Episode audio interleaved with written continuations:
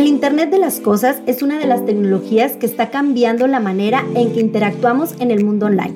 Por eso es tan importante que conozcamos cómo funciona, cuáles son las tecnologías que intervienen para hacerlo posible y sobre todo que podamos entender cómo utilizar esta tecnología para que nuestra empresa genere un beneficio rentable. Esto es Interconectados. Yo soy Tere Ramírez.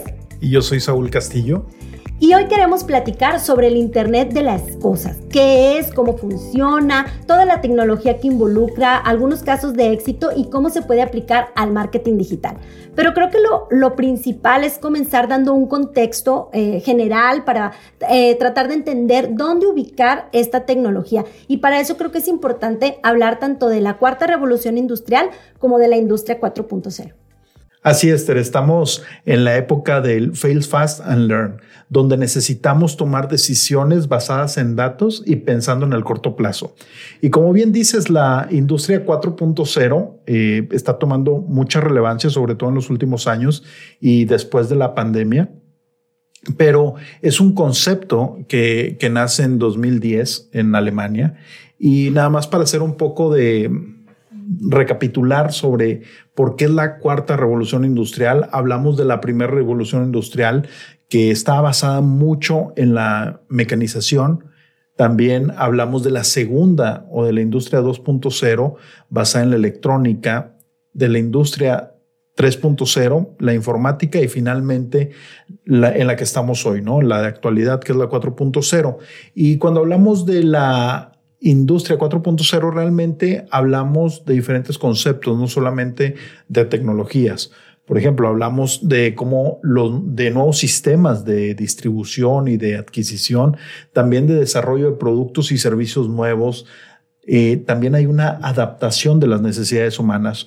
Hoy estamos conviviendo cinco generaciones eh, juntos y estamos consumiendo, entonces las marcas también tienen que hablarle a estas cinco eh, generaciones con que tienen intereses y deseos muy particulares. Y es ahí donde necesitamos ver cómo adaptamos nuestros mensajes, cómo adaptamos nuestros productos y servicios y sobre todo eh, que va muy de la mano todo el tema de responsabilidad social.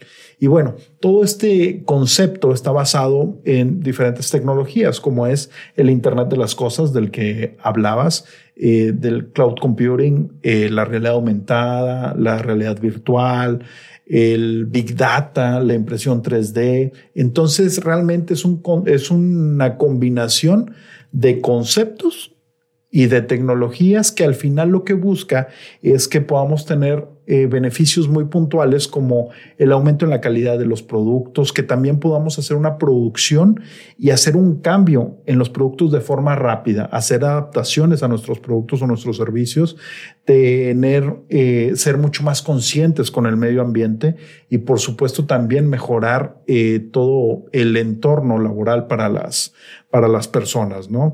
Eh, como te decía, es una combinación tanto de procesos comerciales como de procesos de fabricación o de producción que al final buscan involucrar a todos, a todas las partes que juegan en, en toda la cadena de suministro. Entonces, eh, todo este cambio y basado en la industria 4.0 se busca también, o creo que el gran beneficio es tener un proceso de innovación, pero un proceso de innovación sistematizado, que podamos tener, eh, ejecutamos, recolectamos datos, mejoramos y volvemos a, ejecutar y, es un ciclo o entramos un círculo virtuoso de innovación y de desarrollo eh, pues constante.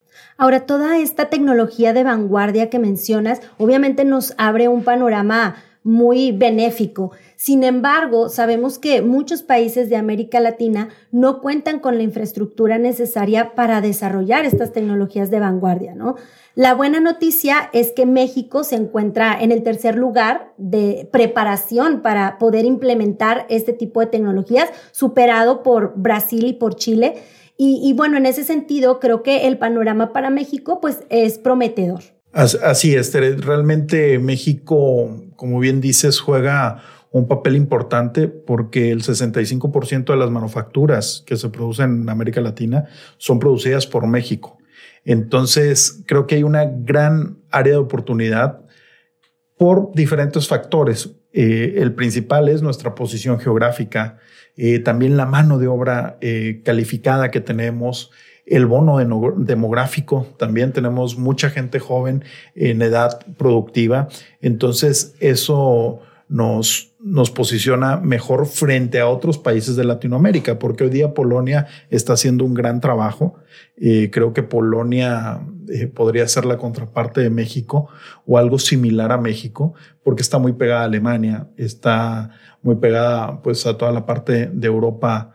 Eh, donde se requieren y se demanda mucha mano de obra pues calificada, muchos productos de innovación, ¿no? Entonces, eh, México, eh, repito, tiene eh, grandes recursos naturales y sobre todo tiene acuerdos comerciales como el Tratado de Libre Comercio y muchos otros tratados que nos permite ser pues un, un punto de encuentro para, para las producciones y las exportaciones. Ahora, hablando ya específicamente del Internet de las Cosas, bueno, es un término que se acuña en 1999 y, bueno, tal vez en aquel momento parecía como algo de ciencia ficción, que era muy poco probable, pero la realidad es que solo a 20 años después ya hay eh, una gran cantidad de aplicaciones en cuanto al Internet de las Cosas se refiere. Y, bueno, ¿de qué estamos hablando eh, cuando mencionamos este tipo de tecnología?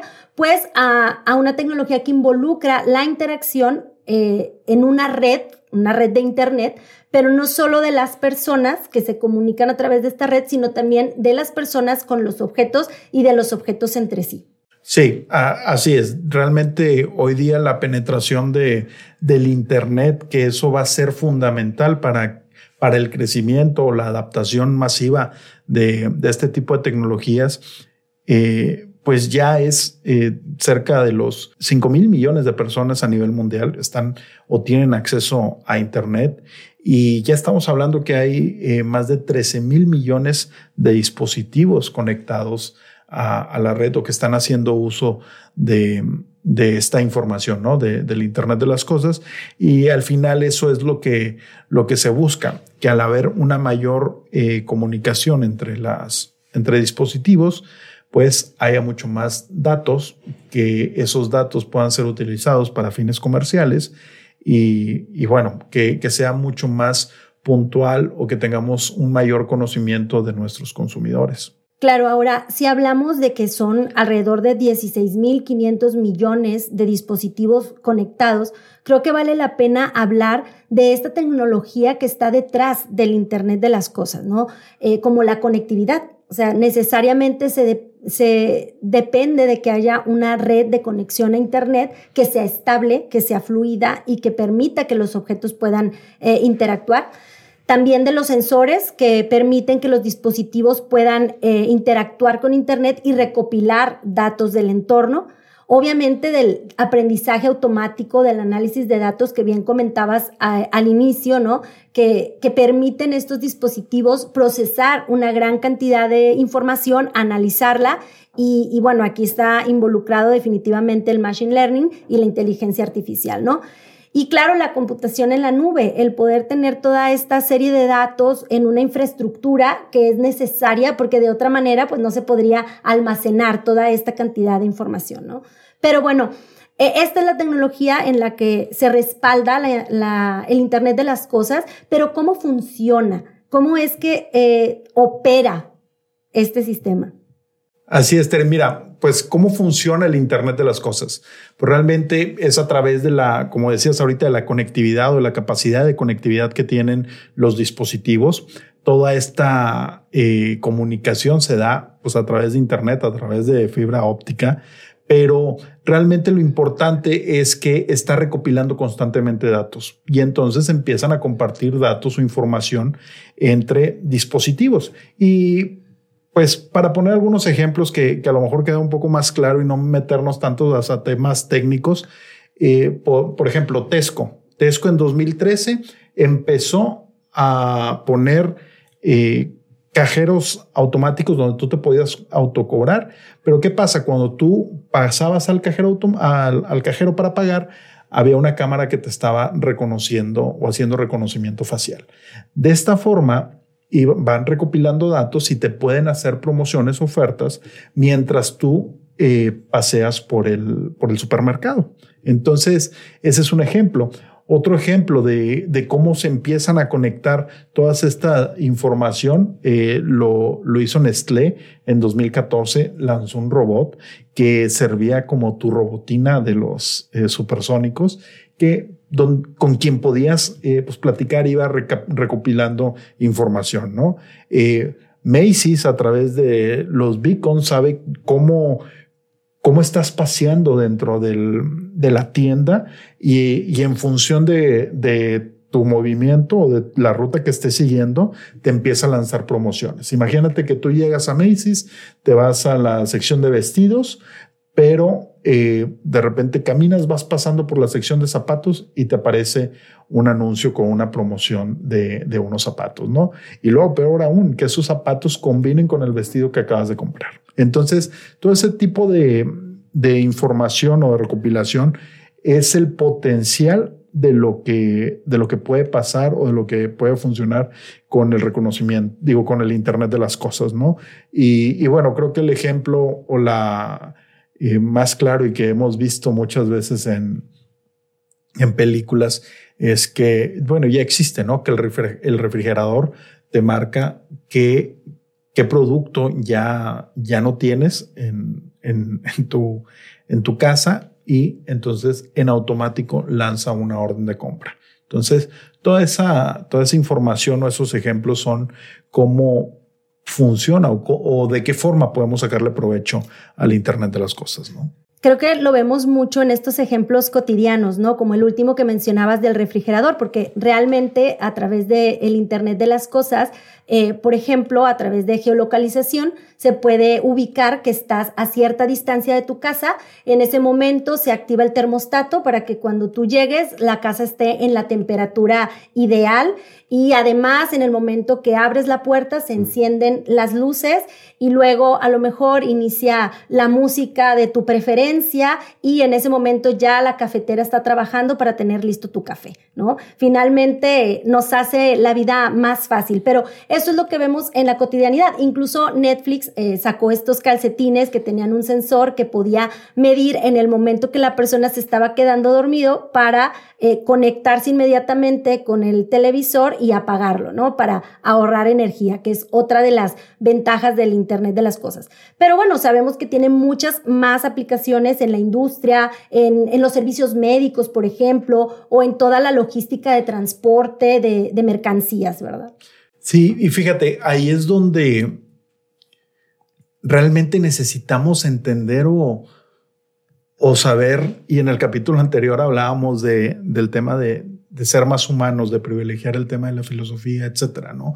De la ética y el uso de la, de la tecnología. ¿Y por qué lo digo? Eh, híjole, ahorita no me acuerdo el nombre de la empresa, pero sacó una campaña en, en Brasil hace algunos años. ¿Cuál era el problema? Que en Brasil los traileros tienen muchos accidentes. Bueno, yo creo que eso pasa en todo el, mundo, ¿no? Pero tienen muchos accidentes. ¿Por qué? Porque el trailero va cansado, trabaja jornadas dobles o, jornadas de más para poder este, sacar lo que necesita para vivir, ¿no? Y entonces eh, lanzan una campaña donde una empresa, que no recuerdo el nombre, pero mm. este, estoy tratando de recordarlo, donde diseña una gorra ¿Y qué pasa? En el momento va monitoreando constantemente y está conectado con, con el tráiler, etcétera, y con diferentes dispositivos que van dentro de la cabina. Y entonces en el momento en que cabecea el, el chofer, la gorra vibra, eh, hacen sonidos, le avienta flachazos al, al trailero. Este, ¿Para qué? Para que se levante. Y entonces, pues podemos pensar que híjole, pues la, tecnología funciona muy bien porque nos ayuda a, despertar al chofer y evitar eh, accidentes. Pero realmente el problema, o sea, eso no es una solución. El problema es un, es un tema de condiciones laborales de que las personas no están ganando lo suficiente. Entonces es ahí donde tenemos que pasar de la tecnología a, pues un tema más de ética. Este, realmente este, estamos desarrollando soluciones o seguimos eh, haciendo los problemas mucho más graves con el uso de la tecnología, ¿no? Y bueno, precisamente hablando de soluciones, si hablamos de la aplicación del Internet de las Cosas al marketing digital, me parece que una de las ventajas es la personalización el hecho de poder eh, conocer los detalles de los hábitos de los consumidores, como a qué hora se levantan, cómo toman su café, qué ejercicio hacen, dónde, eh, dónde van de compras, qué tipo de prendas les gusta utilizar, pues permite enriquecer la experiencia de los consumidores, la experiencia de nuestras audiencias y que los mensajes realmente sean dentro de un contexto en el que se adapte a sus necesidades. Sí, sí, creo que ese es el, el gran reto que, que han tenido las marcas. De hecho, hoy también se habla del marketing 5.0, que es el marketing que hace uso de todas estas tecnologías y donde al, final lo que buscamos es, y, y, creo que es la pregunta más recurrente de los clientes, ¿no?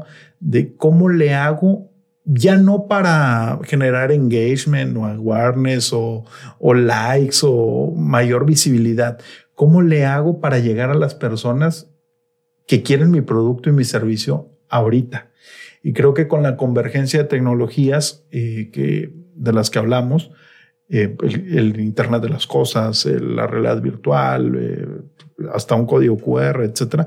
Creo que la convergencia de todas estas tecnologías nos va a permitir conocer a nuestra audiencia y sobre todo poder llegar en el momento, si no oportuno, sí con el producto oportuno para cubrir las necesidades de nuestros clientes. Y toda esta conexión también entre perfiles y dispositivos, ¿no? Entre los asistentes de voz, las redes sociales, los datos de uso y que además de permitir, como decías, de una experiencia más enriquecida, pues también un mejor servicio, ¿no? Una gratificación instantánea para el usuario al ir directo a lo que él está solicitando o a lo que está buscando, ¿no? Y por lo tanto, mejorar esa relación con los clientes. Así es, eso es, es vital, eh, el poder mejorar la experiencia y ser mucho más relevantes para, pues para las para los consumidores, ¿no? Que, que nuestra marca, muchas veces escuchamos eh, las, las nuevas visiones o misiones, ¿no? Y, escuchamos misiones eh, muy románticas es que yo no vendo tecnología, yo transformo la vida de las personas y cosas de esas, ¿no? Pero creo que, creo que al final tienen un, un punto estas, estas visiones, pero la única forma en que vamos a poder eh, llegar a cumplir ese, esas visiones o esas misiones es a través del conocimiento de nuestros consumidores. ¿no? Y, creo que todas estas tecnologías, el Internet de las Cosas, eh, nos, nos va a permitir poder eh, lograrlo. Bueno, pues definitivamente las empresas, los negocios tenemos un gran reto para aplicar este tipo de tecnología y esperamos que, bueno, esta información aquí en Interconectados haya sido de su interés y de ayuda para lograrlo. Esto fue Interconectados, el podcast que te conecta por todos los medios.